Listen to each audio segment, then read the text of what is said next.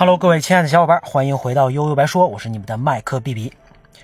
今天啊，咱们搬运一期去年做重阳节活动当时做的一期付费节目，咱们借着影片《桃姐》聊聊老年人这个话题。当然也非常感谢去年付费的小伙伴的支持，感谢感谢。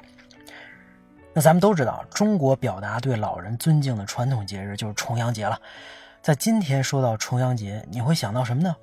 说实话，在中秋、国庆这两个大节之后啊，重阳节这个时间不太好啊，存在感比较低，有点没排面。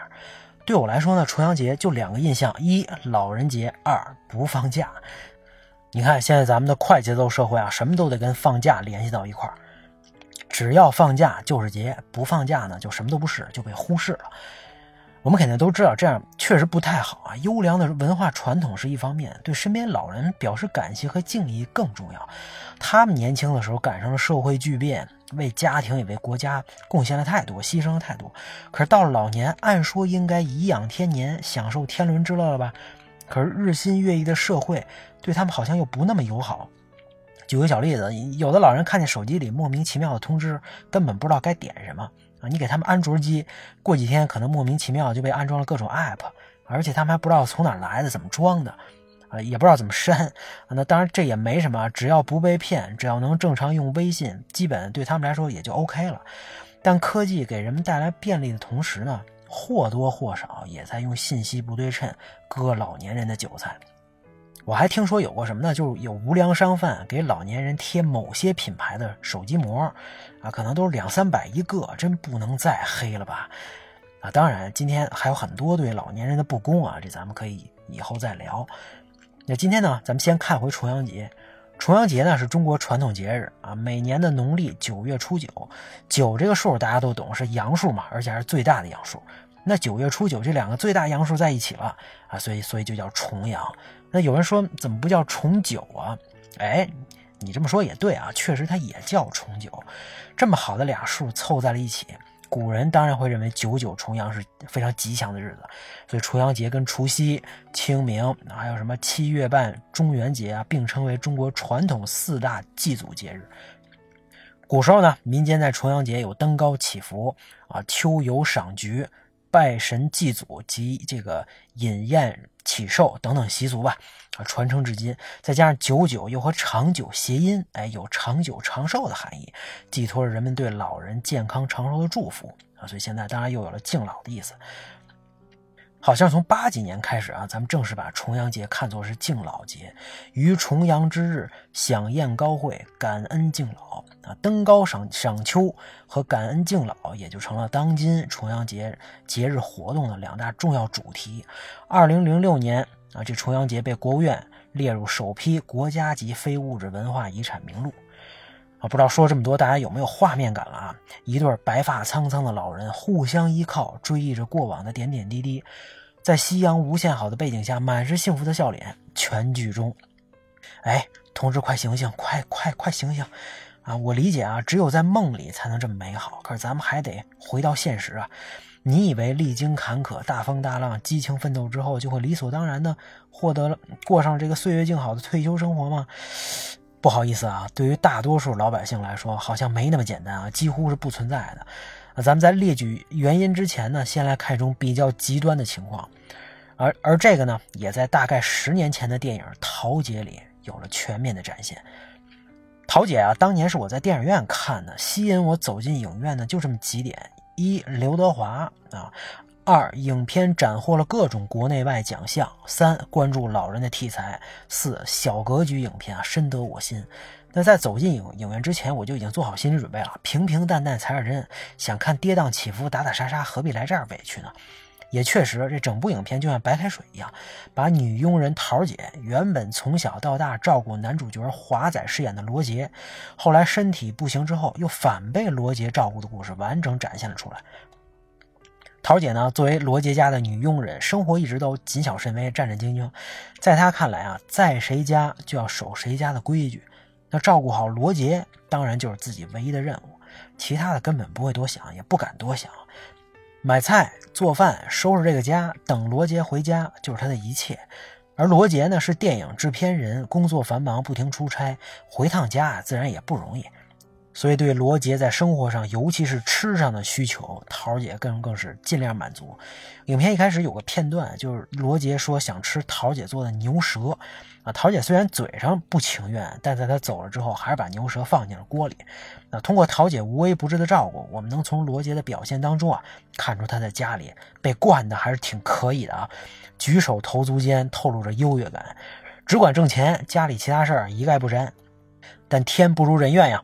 一次疾病让桃姐住了院，让对罗杰来说，不管工作再忙再累，再也没有人能伺候他了。而且这么多年，与其说桃姐是家里的佣人，你倒不如说桃姐就是自己的家人。其实我看他一开始的表现，还以为这时候他会露出什么败家玩意儿的本色，开始耍混了啊！反正这又不是我妈，这就是个老妈子嘛，我躲得越远越好。没想到罗杰不管工作有多忙。都抽出时间来看他，而且及时调整了自己的角色。就算从来没做过家务，连酱油醋都找不着，但慢慢的，他竟然摸索出来了，逐渐成为了这个能里能外的一把好手。桃姐也知道自己再也不能照顾罗杰了，她坚持要到养老院去生活，不给罗杰添麻烦。只不过真到了养老院之后，现实跟他想象的可大不一样。影片详细的为观众展现了养老院的人生百态。东家长李家短，这嚼舌头，那不知道谁又戴错别人的假牙了。夜里老人会发生什么各种奇怪的声音啊，以及不知道明天又会有谁被救护车拉走，这些呢都让桃姐非常不适应。好在啊，罗杰算是经常来看他，他也慢慢的认识了一些朋友，在养老院呢依然能感受到温暖的、令人快乐的一面。在回到家之后啊，罗杰也已经能给这个桃姐熬粥喝了啊。尽管这样呢，桃姐还是要找别人来照顾罗杰啊。只不过这面试了好几个人，就没一个靠谱的。接下来的日子呢，桃姐盛装出席了罗杰电影的首映礼啊。说是盛装出席，其实就是穿上了一件一直舍不得穿的衣服。只不过呢，养老院的朋友们一个又一个的上了救护车，而终于这次坐上救护车的不是别人，就是桃姐自己。罗杰推掉工作，一直在医院陪伴左右，可最后呢，也只能和他永远的分别。以前每次回家呀，罗杰都会在楼下看家里的灯是不是开着，如果桃姐在，他就会很安心。可是这样的日子以后再也回不来了。整部影片呢，就这么平平淡淡的结束了，留给观众的是一种非常平静的感动，再夹带一些淡淡的心酸。现在想想，影片当中有很多画面都非常温馨。你比如说，罗杰带着桃桃姐散步聊天参加电电影首映，两个人在夜晚的小路上牵手而行。啊，罗杰推着坐在轮椅上的桃姐转圈和朋友在电话里逗桃姐开心。啊，一家人的全家福等等等等。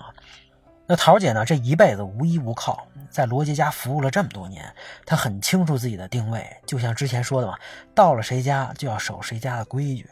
啊，那他善良、坚强、隐忍、勤劳，你说这又何尝不是另外一种伟大呢？而他默默的付出，也换回了罗杰一家的尊重和罗杰对他的照顾。桃姐呢是不幸的，她可能是这社会当中最底层的人民。那桃姐呢又是幸运的，她服务的是懂得感恩的罗杰一家。